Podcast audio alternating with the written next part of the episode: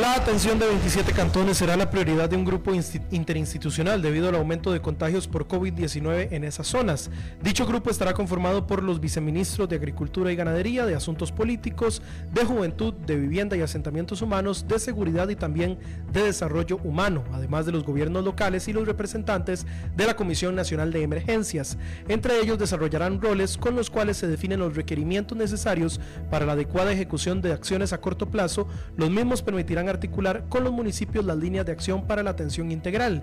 El objetivo de este grupo interinstitucional es reforzar el modelo de gestión compartida que fue presentado días atrás. Tendrá una revisión cada 15 días para analizar procesos y reforzar ejes de acción de cada territorio. El diputado del Partido Unidad Social Cristiana, Pablo Heriberto Abarca, se encuentra aislado en su domicilio luego de tener un contacto con una persona positiva por COVID-19. Abarca lo confirmó en sus redes sociales y permanecerá en cuarentena hasta el viernes 11 de septiembre. Según el congresista, estuvo en una reunión el pasado 29 de agosto con una persona que posteriormente comunicó estar contagiada de coronavirus. Pese a que Abarca se realizó la prueba PCR y esta dio negativa, dijo que estará aislado por varios días más para evitar el riesgo de contagiar a sus compañeros diputados. Congresista informó que es asintomático y se encuentra en buen estado de salud. En una hora más noticias. Noticias cada hora en...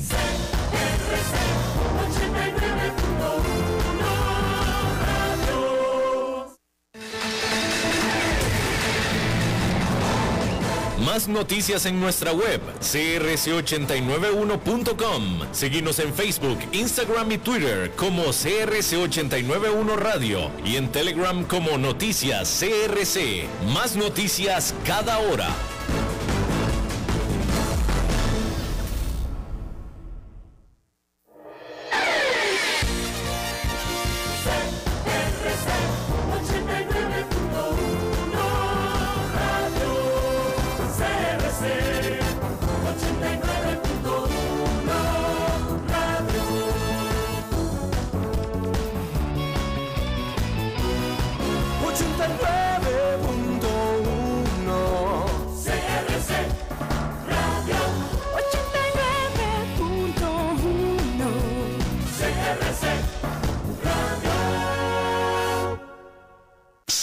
89.1 Radio y Cadena Radial Costarricense no se hacen responsables por las opiniones emitidas en este programa.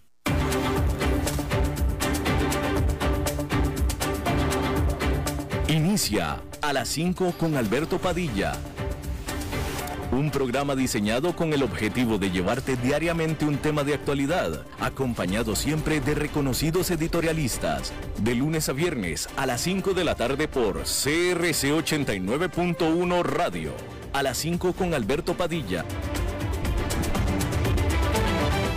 Hola, ¿qué tal? Saludos, bienvenidos a esta emisión de A las 5 con su servidor Alberto Padilla. Muchísimas gracias por estarnos acompañando le mando afectuosos saludos desde las instalaciones y señal de CRC 89.1 FM en San José, Costa Rica, desde donde estamos transmitiendo hasta donde se encuentra usted en cualquier parte donde esto sea, saliendo a través de la señal de Facebook Live en la página de este programa a las 5 con Alberto Padilla y también en el formato podcast. Estamos disponibles en las principales plataformas para ello. Spotify, Apple Podcast, Google Podcast, etcétera, etcétera. Aquí en Costa Rica, este programa que sale en vivo en este momento a las 5 de la tarde, todos los días, repetición, mismo día a las 10 de la noche en CRC 89.1 FM. Muchos saludos a todos ustedes. Tratando de controlar los incontrolables, en esta ocasión el señor David Guerrero, el maestro limpio, y aquí la que ordena es la señora Lisbeth Ulet, porque es la encargada de la producción general de este programa. Bueno, hay que decir que el mercado accionario está indicando que Joe Biden le gana a Donald Trump. Las elecciones presidenciales de Estados Unidos son ya en dos meses y el mercado accionario está en rally, en general. Digo en general porque hoy cayó, pero está en rally. En teoría eso debiera presagiar un buen triunfo del presidente Donald Trump porque un rally accionario preelectoral históricamente ha hecho reelegirse al presidente que busca su segundo mandato. Sin embargo, en la gran mayoría de las encuestas nacionales, Trump aparece detrás de su contrincante, el demócrata Joe Biden. Y resulta que una canasta de acciones de empresas y sectores que se espera sean beneficiarios si gana Biden están hoy por arriba del mercado en general. Esta canasta consiste de empresas de infraestructura, energía renovable, pro, globalización, cuidados de la salud y hasta comercializadoras de marihuana también. Este grupo ha ganado más de 10% entre junio y agosto.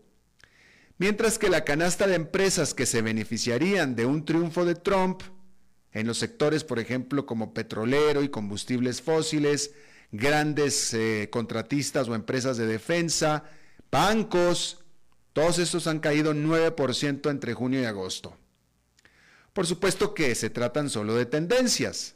Al final, las variables clave que determinan el comportamiento del mercado son la pandemia y los bancos centrales. Sin embargo, el desempeño de este par de canastas accionarias dan un, pues un interesante vistazo sobre cómo estos sectores más vulnerables a los resultados electorales están siguiendo la campaña. Bueno, por primera vez desde la Segunda Guerra Mundial, la deuda de Estados Unidos sobrepasará el próximo año el tamaño de la economía, al estar el gobierno desplegando gigantescos paquetes de gasto para tratar de reanimar a la economía. La Oficina Presupuestal del Congreso proyectó este miércoles que la deuda federal podría sobrepasar al Producto Nacional Bruto de los Estados Unidos para el próximo año fiscal que comienza en octubre. La última vez que sucedió algo similar fue en 1946, al término de la Segunda Guerra Mundial. La oficina también proyectó que el déficit federal alcanzará durante este año 3,3 billones con B, en inglés sería trillions, y esto es más del triple del déficit que había en el 2019. Se trata también del más grande déficit como porcentaje del PNB desde 1945. Estos aumentos son generados primordialmente por el desplome económico causado por la pandemia, que ha hecho encoger a la economía en general, mientras el Congreso gasta billones de dólares para tratar de mantener la economía a flote.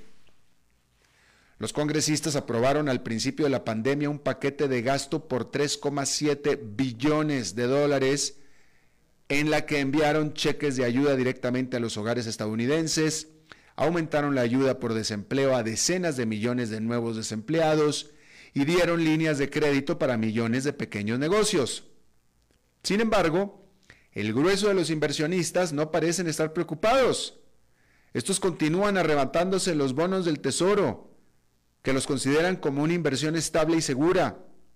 Mientras tanto, el índice industrial Dow Jones tuvo el miércoles su mejor jornada desde julio, mientras que el Standard Poor's 500 y el Nasdaq Composite se la han pasado marcando máximos históricos día tras día. El consenso de los economistas es que estos altos niveles de gasto son necesarios en estas circunstancias y el ambiente de bajas tasas de interés ayuda a limitar los riesgos tasas de interés ultra bajas hacen que sea más fácil el pago de deudas y con la seguridad de que las tasas se mantendrán cerca del piso por el futuro previsible, pues el gobierno tiene mucho margen para seguir emitiendo deuda según lo necesite. El Congreso, ahí, tanto republicanos como demócratas, están de acuerdo en que se necesita endeudarse más. Ese no es el problema. El problema es que están totalmente enfrentados en la forma de hacerlo.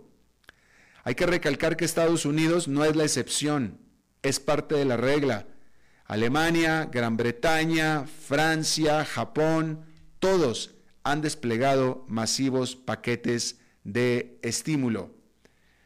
Bueno, hay que decir que allá en Nueva York, eh, pues se, eh, no voy a decir que se rompió el rally, pero digamos que este jueves fue un día o una jornada de toma de las muchas utilidades, toma de un poquito de las muchas utilidades. El índice industrial Dow Jones quedó con una caída de 2,78%, eh, el Nasdaq Composite con una caída de casi 5 puntos porcentuales, el Standard Poor's 500 con una caída de 3,51%. Es notable la caída, definitivamente, eh, pero pues bueno, después de las tremendas ganancias que han habido durante los últimos meses, no son todavía en lo más mínimo de preocuparse, son de llamar la atención, pero no de preocuparse. Bueno, hay que decir, hablar acerca de los centros urbanos que hoy son ciudades fantasma. Obviamente esto que le voy a leer es respecto de Estados Unidos. Usted sabrá si se aplica también a Latinoamérica. Porque en Estados Unidos el número de infecciones de COVID-19 pues está cayendo día a día. Sin embargo, la inmensa mayor parte de los centros de trabajo permanecen cerrados. Estoy hablando de las oficinas. La revista Fortune publicó una encuesta realizada por el Conference Board a más de mil ejecutivos de alto nivel entre el 19 y el 26 de agosto. La encuesta revela que en las 20 zonas metropolitanas más grandes del país, solo el 27% de los centros laborales piensa volver a operaciones para finales de septiembre. Esto es menos, mucho menos de la tercera parte. ¿eh? Si el plazo se extiende hasta fin de año, solo se suma un 8% más. Mientras que un 21% piensa que reabrirá espacios de trabajo en algún punto del próximo año el 40% de los ejecutivos no tiene una fecha en mente para reabrir sus oficinas. Y el 5% dice que abrirán cuando haya una vacuna. Y solamente el 3% dice que de plano se quedarán trabajando remotamente de manera permanente. Punto. Estos resultados significan grandes problemas para las finanzas públicas de las grandes ciudades y los pequeños negocios como restaurantes, cafeterías y tiendas que dependen del tráfico de las oficinas a su alrededor. Y con los centros de trabajo de las grandes ciudades cerrados, algunos de esos ejecutivos y empleados están de hecho planeando salirse de la ciudad. El 11% de los estadounidenses viviendo en zonas urbanas dice que se saldrán de la ciudad como resultado de la pandemia. Esto es más del doble que el 5% de los que viven en zonas rurales que afirman lo mismo. Es decir, si usted tiene la certeza de que por el futuro previsible, por no decir que incluso permanentemente, va a trabajar ya desde casa o remotamente, ¿no pensaría usted cambiarse de ciudad también? Piensen lo que le estoy diciendo. La realidad es que en muchos casos, en muchísimos casos, lo que nos ata a la ciudad en la que vivimos es el trabajo. Por eso llegamos a esa ciudad. Si usted pudiera ya hacerlo desde donde se le pegue la gana, ¿se quedaría ahí? Esa es la pregunta, precisamente. Bien, hay que decir que la India prohibió en su territorio otro paquete más de aplicaciones chinas, incluyendo el popular juego PUBG, al aumentar las tensiones binacionales en la disputa fronteriza que comparten los dos países. Las autoridades indias anunciaron nada menos que 118 aplicaciones encima de las anteriormente prohibidas que serán impedidas de funcionar, pues, abro comillas, realizan actividades que son perjudiciales a la soberanía e integridad, defensa, seguridad y orden público de la India. La nueva lista incluye también a las aplicaciones del gigante buscador chino Baidu y a la de los pagos Alipay afiliada a Alibaba. En los meses recientes, el país ya había bloqueado a TikTok junto con muchas otras aplicaciones más. Pero prohibir a la aplicación de juegos Player Unknowns Battlegrounds, o mejor conocido como PUBG, puede ser especialmente perjudicial para los indios, puesto que se trata del juego móvil con mayor número de usuarios activos en la India. Por su parte, China dijo este jueves que se opone firmemente a esta acción de la India. Dijo que, abro comillas, la India ha buscado la India ha abusado del concepto de seguridad nacional y ha adoptado medidas discriminatorias y restrictivas en contra de empresas chinas. Se trata de la más reciente señal de que la relación entre ambos gigantes y potencias nucleares se está deteriorando cada vez más desde el altercado armado que tuvieron en la frontera en junio pasado.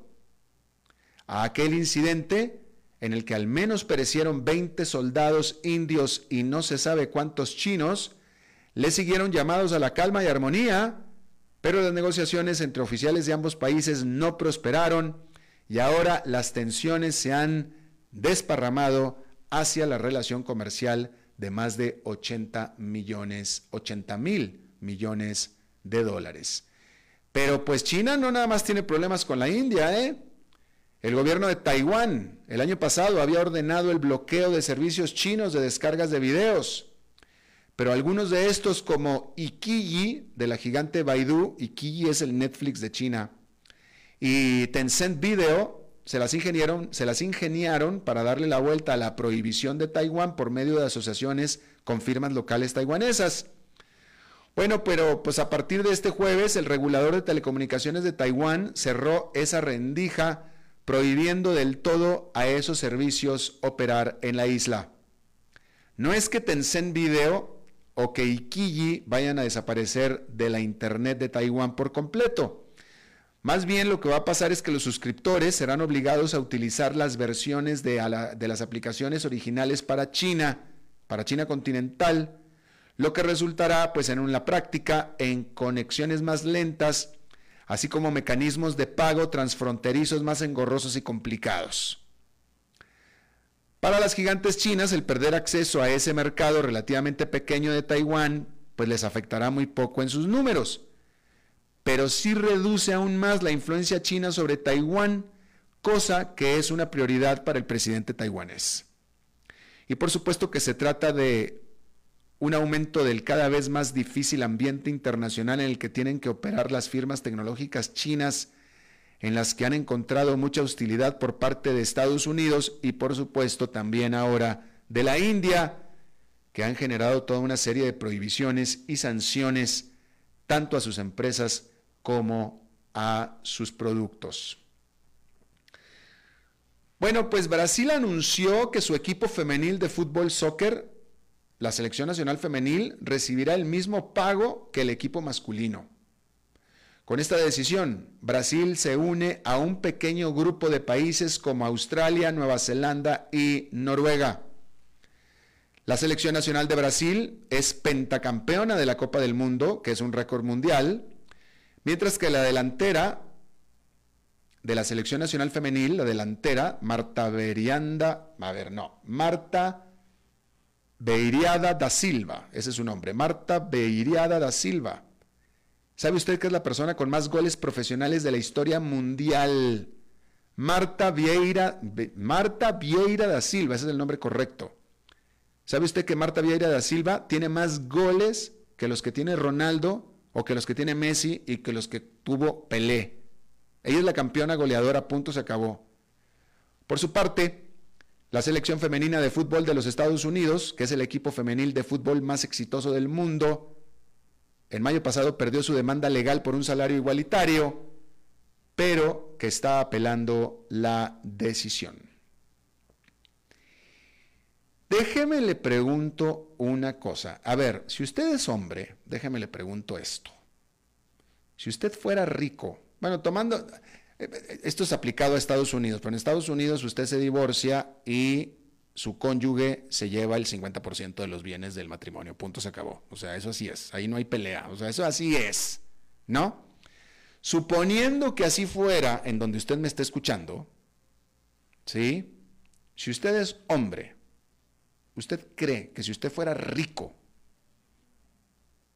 y dado que su esposa se puede llevar el 50% de sus activos, ¿usted cree que ella ya se hubiera ido? ¿Usted cree que ella está con usted por su plata o porque lo quiere? Y si es mujer, yo le pregunto, si usted pudiera irse de la casa con el 50% de todos los activos de su marido o de la casa, ¿usted se divorciaría? Ah, se lo pregunto porque Mackenzie Scott, quien el año pasado se divorciara de Jeff Bezos, fundador de Amazon, es hoy la mujer con más dinero del mundo. Iba a decir que la mujer más rica, pero puede malinterpretarse. Entonces la mujer con más dinero del mundo. Scott tiene una fortuna de 68 mil millones de dólares, sobrepasando cómodamente a la que antes era la mujer más acaudalada del mundo, que es la heredera de la fortuna L'Oreal, François Bettencourt Meyers, quien perdió el trono y ahora es la segunda mujer más rica del mundo, de acuerdo a la lista de billionaires de Bloomberg. Mackenzie recibió en el divorcio, hasta eso no se llevó el 50%, ¿eh? Se llevó nada más un 25% de las acciones de Amazon que poseía su eh, marido Besos. Eso equivale al 4% de Amazon y en su momento el paquete valía 35 mil millones de dólares. Pero pues esas acciones han subido de valor un 90% solo en lo que va de este año y ahora Mackenzie pues es la décima segunda persona más rica del mundo. En julio, Mackenzie Scott reveló que ha hecho donaciones o que ha donado 1.700 millones de dólares de su fortuna. 1.700 millones de dólares es muchísimo, ¿verdad? Muchos países en los que usted me está escuchando, muchos países en Centroamérica, 1.700 millones de dólares le cambia la fortuna al país completo, ¿no? Ella ha donado 1.700 millones de dólares. Pero pues tampoco se crea que es demasiado magnánima es solamente el 2% de su fortuna. Es el equivalente a que usted tenga en el bolsillo 68 dólares y le regale a un niño un dólar con 70 centavos. Ese es el equivalente. ¿Sí? Usted tiene 68 dólares en el bolsillo, usted regala un dólar con 70. Pues es nada, usted regaló nada, regaló pues nada realmente, ¿no? Si usted tiene 68 dólares en el bolsillo, ciertamente puede regalar un dólar con 70 centavos, ¿no? Ciertamente.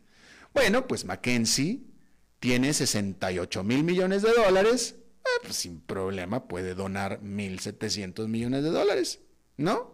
Sin problema alguno.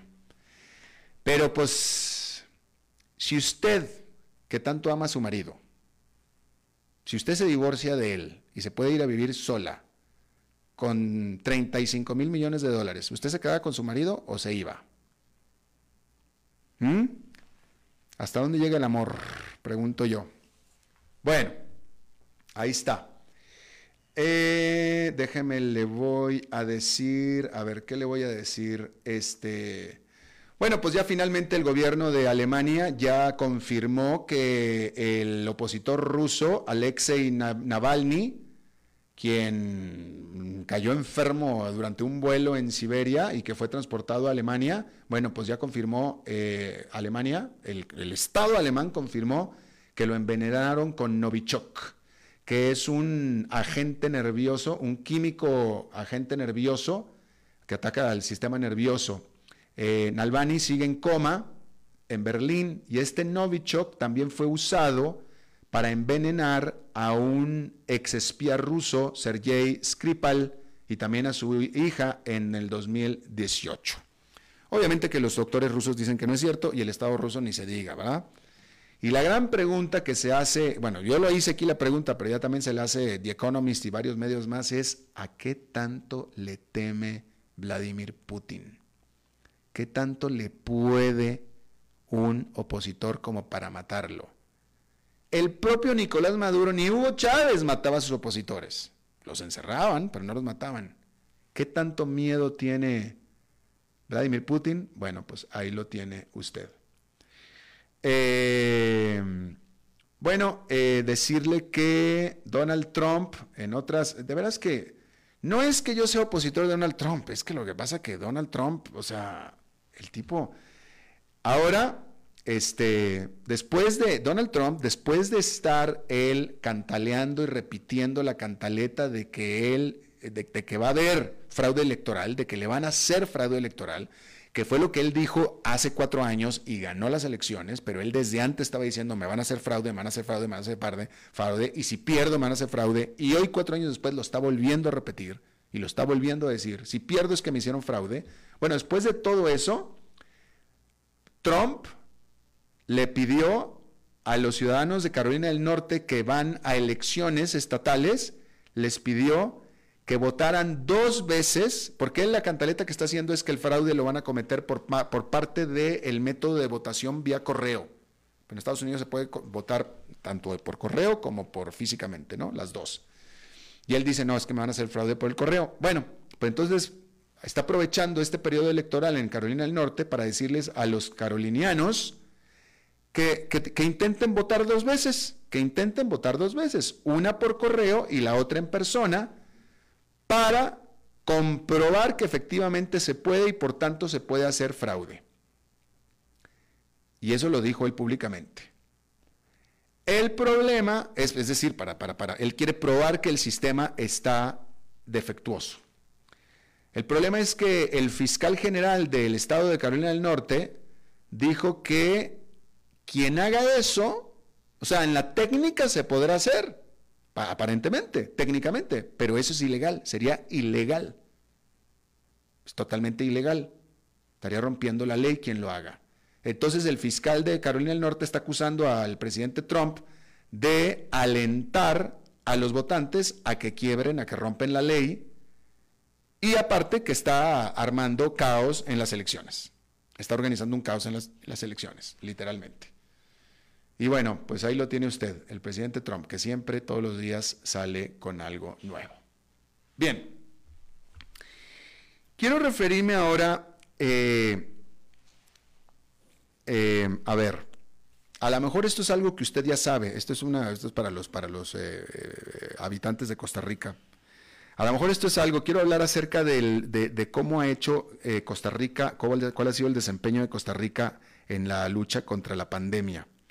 Este, me va a disculpar, a lo mejor esto ya es todo conocido, no sé, yo la verdad es que será que volteé para otro lado por un rato y no apenas estoy revisando estos datos que le voy a, estos comparativos que le voy a dar. Pero ciertamente fui yo, yo en lo personal, uno de los que más aplaudió el desempeño de Costa Rica durante la primera ola de la pandemia que hubo aquí en este país. ¿Sí? Durante la primera ola.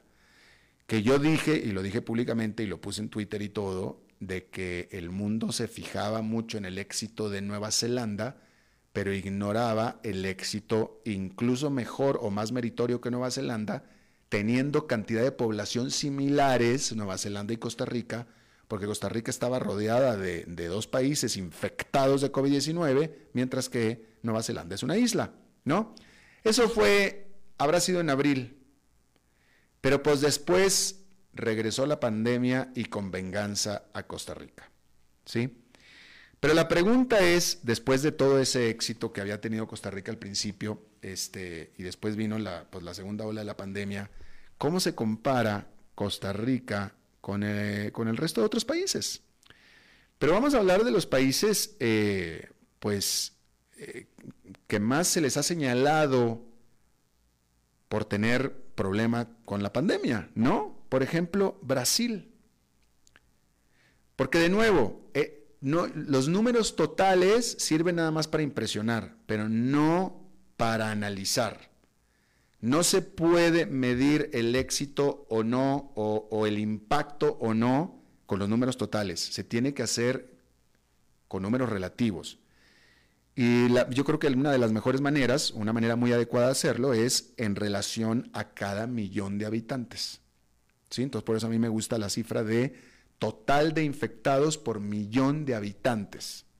Y así es como podemos poner todo eh, en relativo. ¿Sí? Bueno,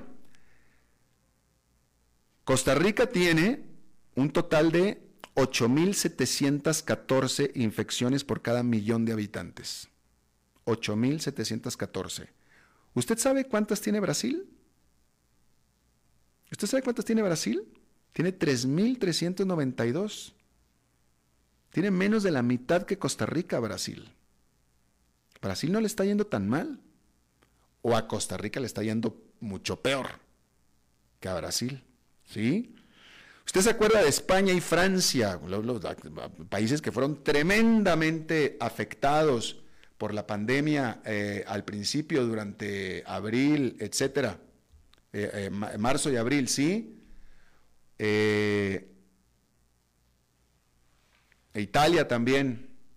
Bueno, Italia, ¿usted se acuerda de Italia? ¿Cuánto sufrió todo el problema que tuvo Italia? ¿Usted sabe cuántos tiene Italia? Italia tiene 3.392 infectados por cada millón de habitantes. Costa Rica 8.000. Francia, que también tuvo grandes problemas y siempre estuvo en las noticias, bueno, Francia tiene 4.597 infectados por cada millón. La mitad que Costa Rica. España, España un poquito más que Costa Rica, pero tampoco no mucho más, ¿eh? España tiene 10.448 por cada millón de habitantes. Costa Rica 8.000. Y bueno, pues ahí lo tiene usted. Este, ya después están los, los, los casos extremos como Chile, como Perú, incluso Estados Unidos. Esos ya se saltan hasta 20 mil por millones de habitantes.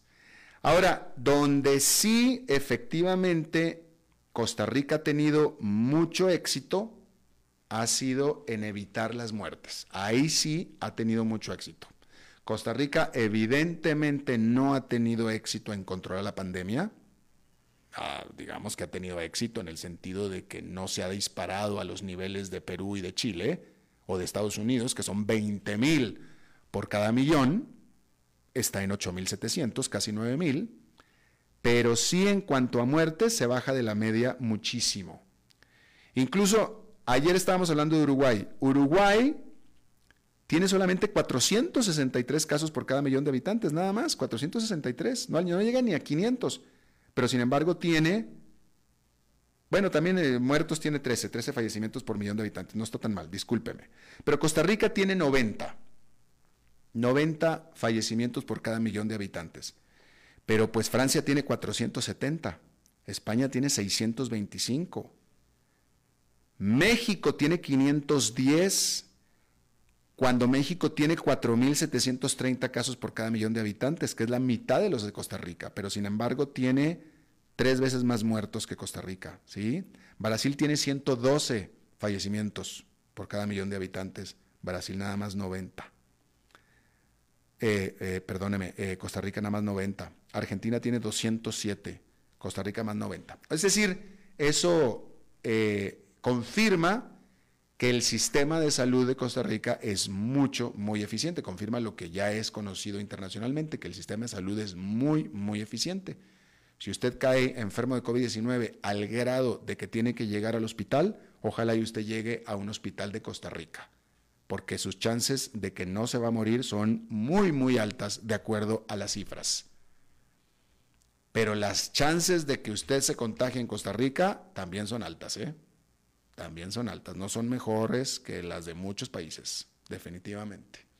Una lástima, digo, es una lástima. Esto habla, no, no, no estoy criticando, ¿eh? No es crítica, simplemente le estoy poniendo los números sobre la mesa como son.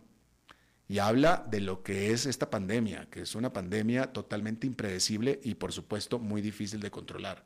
No, no, no, no, no, no estoy criticando de ninguna manera.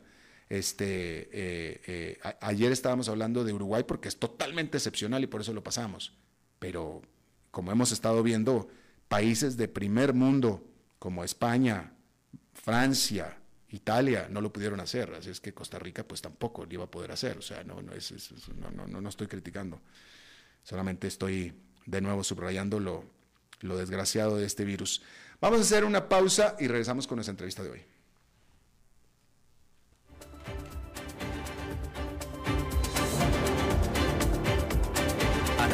Con Alberto Padilla por CRC 89.1 Radio. Tinto, blanco, rosado, espumante, seco Dulce. El vino es como los amigos. Proviene de diferentes cepas y familias convertidas en bodegas de tradición. La Iride, una bodega personal establecida en Mendoza, Argentina, produce vino de exportación con la calidad de Mendoza, expresada en taninos frescos, frutales, remembranzas de tabaco y chocolate. Una fiesta al paladar. La Iride, vinos argentinos de tradición. CRC 89.1 Oyentes informados. El agua es vida, salud y bienestar. Por eso, vos y los tuyos necesitan agua purificada, ozonizada y embotellada San Ángel. Hace que tu vida sea más larga y saludable con agua San Ángel. Disfrútala naturalmente y viví una experiencia con agua purificada San Ángel. Pureza que se siente. Búscanos en Facebook como Agua San Ángel. En tiempos de emergencias y de incertidumbre, es fundamental la información verificada y confiable. Evite los medios anónimos e irresponsables. Dígale no a las noticias falsas. Los medios de comunicación formalmente establecidos son el antídoto más eficaz contra la desinformación. Infórmese por la radio y la televisión a toda hora, con los rostros y las voces que usted conoce y confía fue un mensaje de la Asociación Internacional de Radiodifusión, AIR.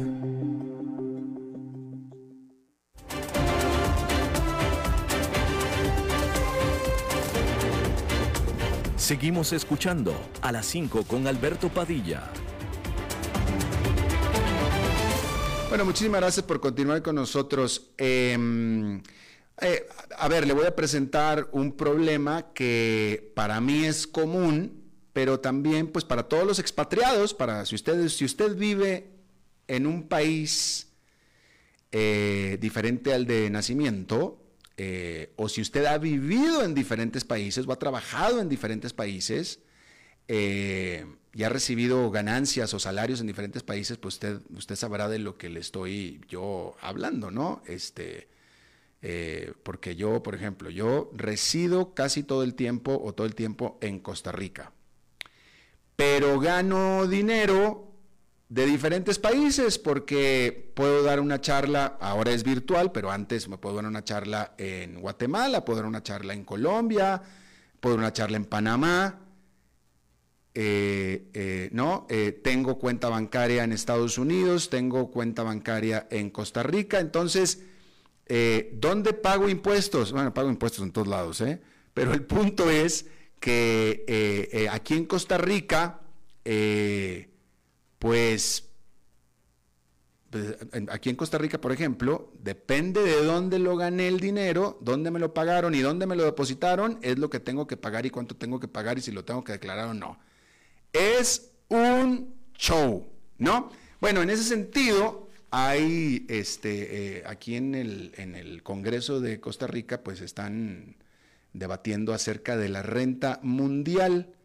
Y hay varios, varios este, eh, conceptos aquí interesantes, renta mundial o renta global, que no es lo mismo, pero pues para, eso está con nosotros eh, Rafael Sayagués, él es socio director de la práctica de impuestos legal para EY o EY o antes Ernst Young de Centroamérica, Panamá y República Dominicana. Rafael, muchísimas gracias por estar con nosotros.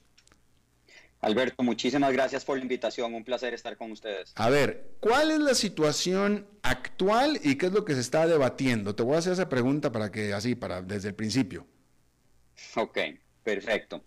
Actualmente, como bien estabas explicando, este, Costa Rica, al igual que este, la gran mayoría de los países del mundo, tiene un sistema de renta territorial, es decir, tiene un sistema tributario donde a la fecha lo que se graba son los ingresos que se generan dentro del territorio del país, ahora bajo definiciones más modernas, territorio incluye no solo la tierra, sino los mares territoriales y el espacio, pero es un sistema donde lo que se paga es por impuestos que se generan dentro del territorio nacional de esa jurisdicción y que califican como rentas de fuente para efectos de la definición que se haya planteado en ese país.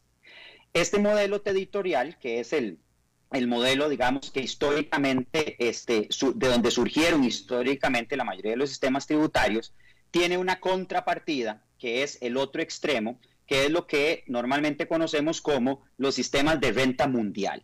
Y los sistemas de renta mundial son aquellos donde, a total diferencia del territorial, yo voy a grabar los ingresos que se generan no solo dentro de mi país, sino que además voy a exigirle a las personas, tanto físicas como jurídicas, morales, que se graben los ingresos que también estoy generando fuera del país en donde yo estoy residiendo.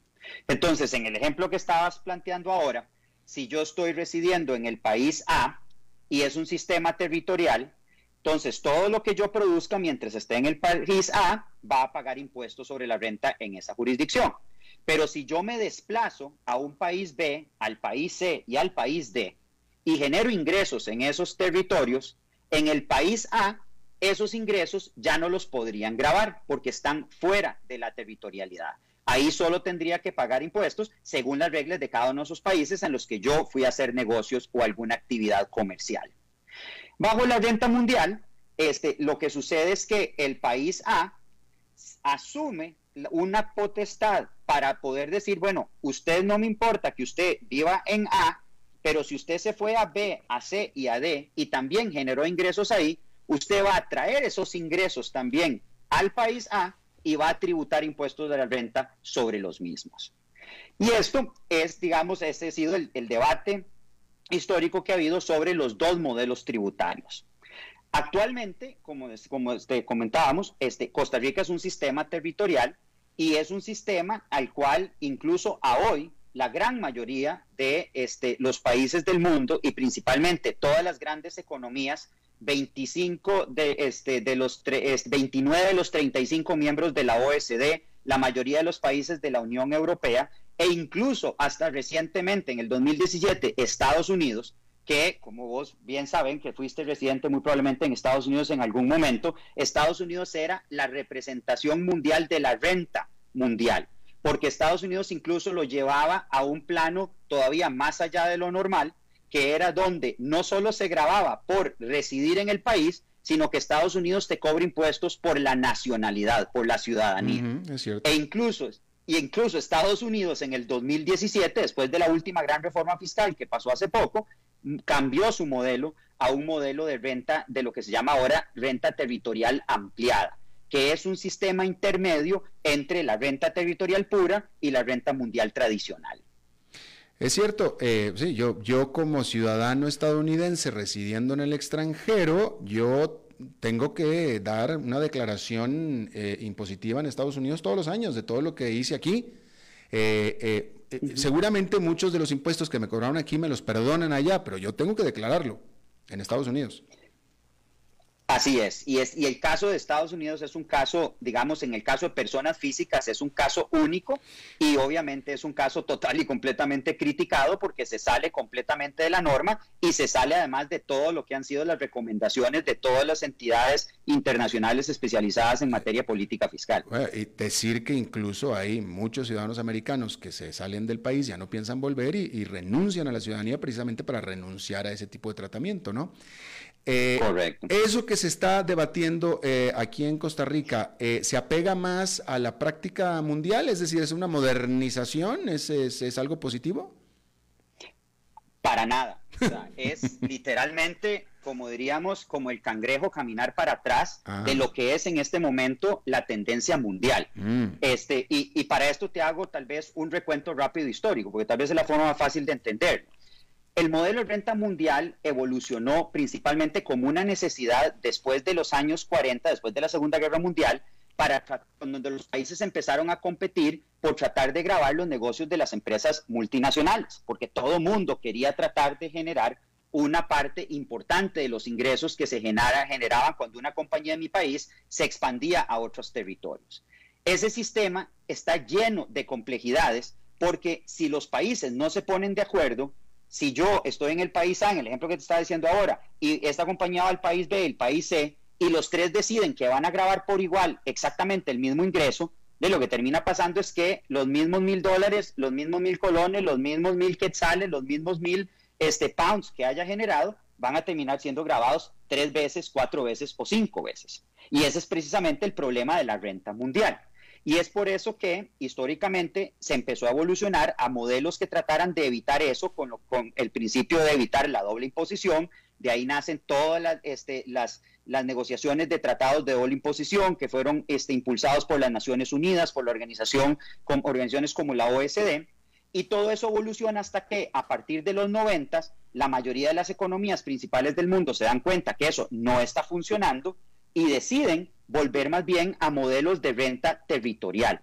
Y ahí más bien entonces surgen modelos como los que tenemos ahora en la mayoría de los países de Europa, la mayoría de las economías, todos los del G20, con excepción este, del G7, con excepción de China, este, como te comentaba, 29, 35 en la OSD, e incluso Estados Unidos en el 2017 decidieron irse por un modelo en donde se va a grabar únicamente lo que se genera dentro del país, pero se le deja una ampliación a la definición de renta territorial para grabar cierto tipo de rentas, que es lo que se conocen como las rentas pasivas específicamente lo que sería tradicionalmente las rentas por dividendos, por intereses, por regalías, que no se consideran rentas que derivan de un negocio activo o de un negocio este, ordinario. Pero hay que interesante que incluso la mayoría de los países, por ejemplo en Europa, que han sido los que tradicionalmente han tenido los mejores sistemas de este tipo, graban única y exclusivamente cierto tiempo rentas pasivas e incluso excluyen los dividendos generados en el exterior. Es decir, las compañías de España, de Alemania, de Francia, de Bélgica, de Holanda, que operan en el exterior, no tributan sobre los ingresos que generan en los otros países, ni tampoco tributan sobre los dividendos que reciben este, este, en las casas matrices, salvo algunos casos donde las, donde las exenciones son parciales, en lugar de un 100 te dan un 95%. Ahora, Pero, sí. No, te iba a preguntar, o sea, ahora, ahora que, eh, aquí en Costa Rica que se está debatiendo esto, ¿qué, ¿qué, ahora que Costa Rica está dentro de la OCDE, qué nos supone que la OCDE debe estar estableciendo guías y se debe estar, eh, eh, el país debe de cumplir con ciertos requisitos? Yo hubiera pensado, o ciertos lineamientos, yo hubiera pensado que también en materia fiscal para poder pertenecer a la OCDE, ¿que no? No, totalmente. Y, y se supone que una de las razones principales por las que decidimos ser miembro de la OSD es para pegarnos a los conceptos de mejores prácticas y precisamente para aprender de las economías más sofisticadas, que es lo que están haciendo. Y ve que interesante, este Alberto, la situación de Costa Rica en relación con la OSD. La OSD incluso expresamente le ha dicho a Costa Rica en el último reporte que hizo sobre los sistemas tributarios como parte de la evaluación para este, adherirse al, convenio de la OSD, dijo claramente que Costa Rica no debe pasar a un sistema de no debe pasar de un sistema territorial del impuesto sobre la renta a uno puramente mundial que grave todos los tipos de ingresos empresariales. Es más, incluso le dijo en otra parte del reporte que si bien es cierto, algunos países consideran ampliar la territorialidad para grabar las rentas pasivas, le dijo a Costa Rica, usted podría considerar eso, sin embargo, y dice claramente, es muy probable que Costa Rica no vaya a obtener muchos ingresos adicionales al pretender grabar los ingresos pasivos de fuente extranjera y sobre todo si los pone con un este renta alta. Y dice además después expresamente que podría ser un este que ese tipo de impuestos serían un retroceso que tendrían un alto impacto y te leo textual diría un elevado gravamen iría en detrimento de la competitividad de las empresas costarricenses que invierten en el exterior e incluiría, además, induciría también a demorar la repatriación de fondos a Costa Rica. Mm. Entonces, es un sinsentido completo. O sea, queremos estar en las grandes ligas, queremos jugar en las grandes ligas, pero en lugar de seguir entonces los modelos principales que nos están diciendo qué deberíamos de hacer, este, y sobre todo en momentos de crisis como los que tenemos ahora, estabas explicando ahora la situación de salud que estamos viviendo, que obviamente está teniendo un impacto terrible en lo que ya de por sí era una economía este, con un déficit fiscal complejo, pretender venir a cambiar un sistema territorial donde se ha demostrado en la mayoría de los países que no ha funcionado, sobre todo en las economías pequeñas, este, para meter un sistema que la misma OSD dice no va a generar recaudación incremental, ¿qué efecto tienes entonces en el déficit fiscal? ¿Por qué querés desgastar una discusión de una reforma tan compleja que todo el mundo se ha deshecho de ella, cuando lo que querés es más bien reformas que busquen precisamente generar recaudación incremental para el gobierno para ayudar a financiar la pandemia y la crisis económica en la que estamos. Claro.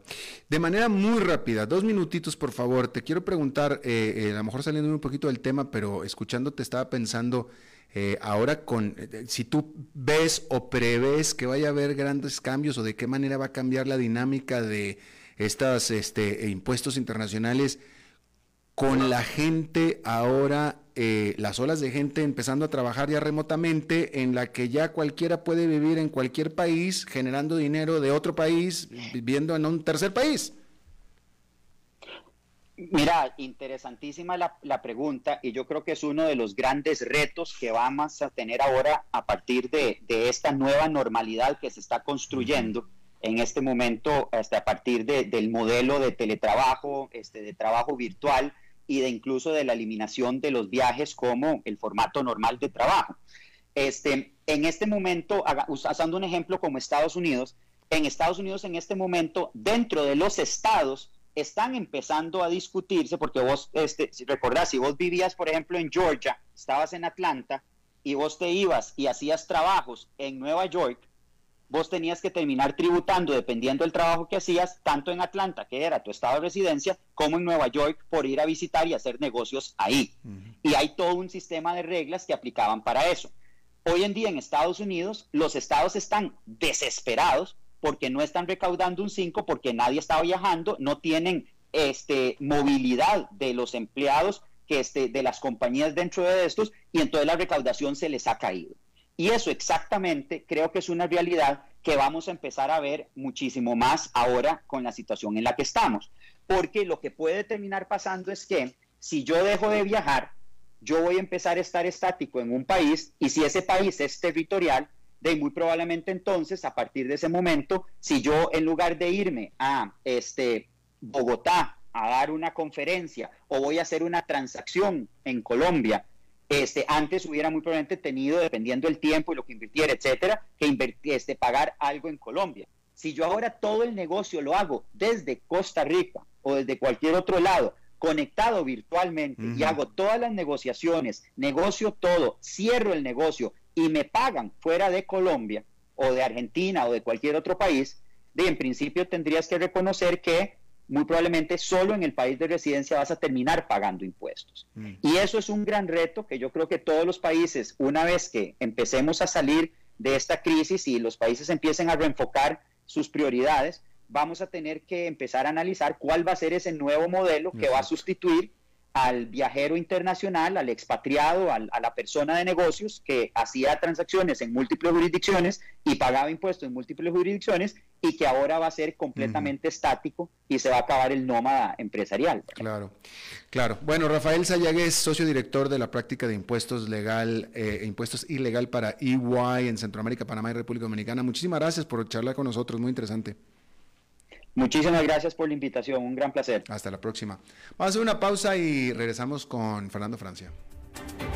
A las 5 con Alberto Padilla, por CRC 89.1 Radio. Tinto, blanco, rosado, espumante, seco dulce. El vino es como los amigos, proviene de diferentes cepas y familias convertidas en bodegas de tradición. La Iride, una bodega personal establecida en Mendoza, Argentina, produce vino de exportación con la calidad de Mendoza, expresada en taninos frescos, frutales, remembranzas de tabaco y chocolate. Una fiesta al paladar. La vinos argentinos de tradición.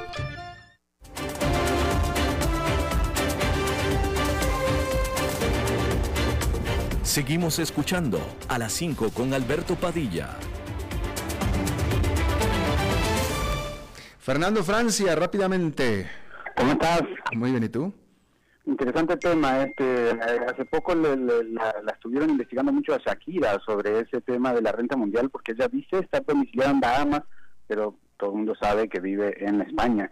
Entonces como que la persiguen y hasta le buscan en la basura, ¿no? Eh, bueno, pues sí, es que ahí sí, ahí están las cosas, precisamente, precisamente, por eso hay que aclarar el terreno. Exactamente. Muy bien. Eh, yo traía un tema que eh, hay que traerlo cada tanto al programa y lamentablemente. El 20 de julio de este año, una mujer fue asesinada. Ella había planificado un fin de semana de descanso en Manuel Antonio, una de las maravillas de la costa pacífica costarricense que todos disfrutamos. ella no pudo disfrutarla. Era Luisa Cedeño, una médica sancarleña que aparentemente habría pensado aprovechar el lunes feriado para salir de su rutina en la clínica en que labora en San José.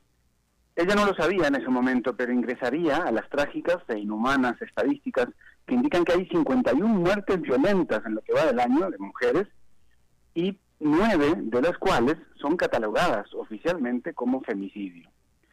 Hay tres sospechosos, según las autoridades policiales, el dueño del hotel, un amigo que estaba allí teletrabajando y un amigo de este último, em, que fueron relacionados con el crimen por parte de las autoridades policiales eh, tras la investigación, pero todo está todavía en, eh, en, el proceso judicial. Pocos días antes, el propio IJ había dado declaraciones sobre otra víctima, una desaparecida en ese momento, encontrada, eh, y había dicho el director del OIJ, nosotros no tenemos distinciones entre hombres y mujeres, dice. La realidad indica que sí hay diferencias en la suerte que corremos las personas según nuestro género o sexo. Lamentablemente, todo esto no es noticia ahora, porque se repite tanto que es parte de la diaria realidad. El caso del que estoy hablando volvió a levantar polémica en estos días por un reportaje transmitido en el programa Siete Días de Teletica aquí en Costa Rica el lunes 31 de agosto, hace esta misma semana. El reportaje estaba testimoniado, eh, eh, el reportaje daba testimonio de abogados de los, de los sospechosos, pero no de la contraparte. El reportaje era tan tendencioso que mucha gente eh, lo tildaba de public reportaje, una práctica por la que alguien paga servicios periodísticos y un medio transmite como noticia algo que en realidad es una publicidad encubierta. Eso no lo podemos saber y no es el objeto de este comentario. Lo que sí sabemos es que levantó tal reacción que en dos días más de 60 mil personas firmaron una petición en línea que indica que es momento de que exista una censura a este periodismo que lo único que busca es el sensacionalismo, el dinero y el rating. No es menor recolectar esa cantidad de firmas en dos días para una cobertura tendenciosa en televisión. Evidentemente la audiencia se está quejando. En Twitter, personalidades como la expresidenta Laura Chinchilla se sumó a la indignación. Y además el Colegio de Médicos eh, y el Instituto Nacional de las Mujeres repudiaron el reportaje. Claramente, el mensaje llegó a Canal 7 y este miércoles, ayer, el director de Siete Días, Rodolfo González, pidió disculpas. Pidió disculpas por tres motivos. No quedaron claros los esfuerzos realizados por la periodista para contar con la posición de los abogados de la víctima. No era el mejor momento para sacar el reportaje. Y en tercer lugar, se demoró en ofrecer disculpas públicas del propio Rodolfo. Llama la atención que no pide disculpas por el reportaje en sí mismo, el cual fue eliminado además de la página web de Teletica donde había sido publicado.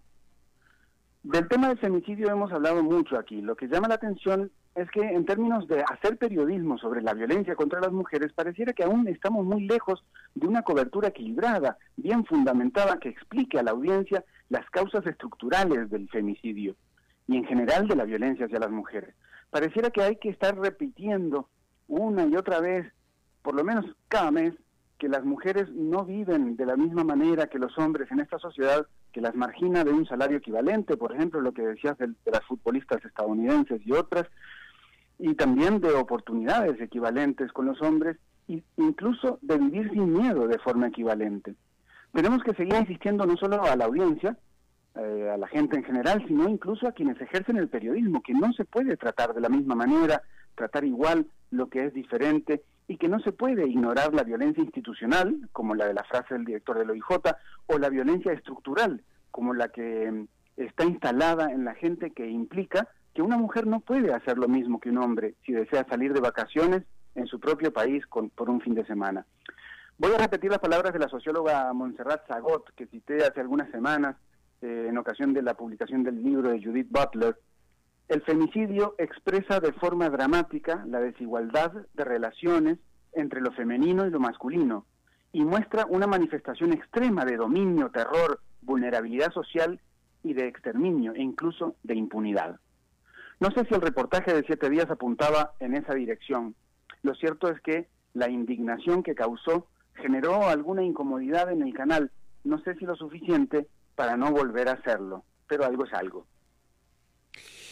Bueno, pues ahí está, Fernando. Eh, eh, lo más curioso, yo no, no vi el reportaje, ¿no? Pero yo, vaya, yo prefiero, preferiría pensar, escuchándote, preferiría pensar que fue una decisión de corporativa, una decisión de que vamos a hacer este, este reportaje de esta manera por los intereses que sean, a que salió como salió y nadie se dio cuenta.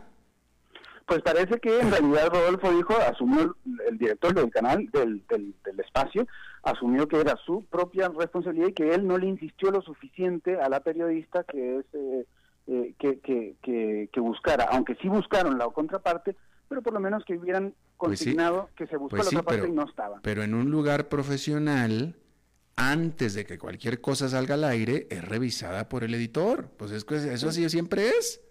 No, el error es enorme y, y, es realmente sorprendente. Pues sí, por, por, eso te digo, o sea, digo, o sea, si en realidad es así como que, ay, se, se fue al aire y se lo sacamos al aire y, no, bajo ninguna revisión, ni ningún editor, ningún jefe lo vio, pues entonces ahí es lo que te decía yo, que pues entonces, ¿qué, qué, qué, cuánto falta de profesionalismo, vamos a decirlo así?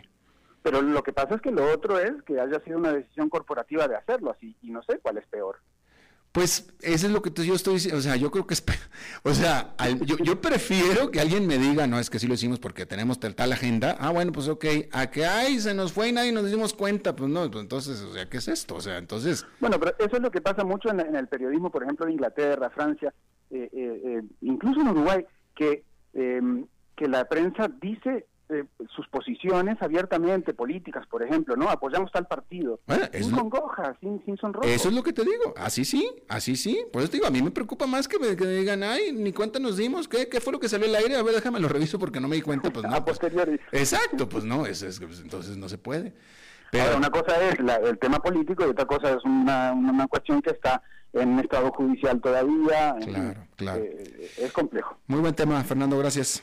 Pura vida, nos vemos. Hasta luego, próximo jueves. Bien, eso es todo lo que tenemos. Ya me tengo que ir. Hasta dentro de 23 horas. Bye.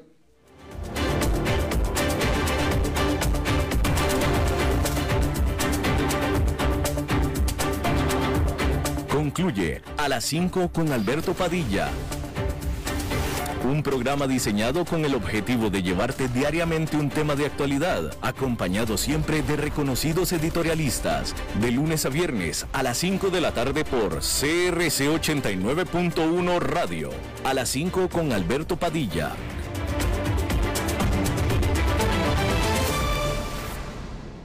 Desde los verdes bosques de nuestra montaña nos llega agua Cerros de la Riva, agua fresca de manantial que te permitirá vivir en equilibrio, proteger tu salud y la de tu familia, libre de sustancias químicas, envasada sin alterar su naturaleza a 2.000 metros de altura. Agua Cerros de la Riva, naturalmente neutral. Búscanos como cerrosdelarriba.gmail.com. Llámanos al 8374 3229. Cerros de la Riva, Live Spring Water.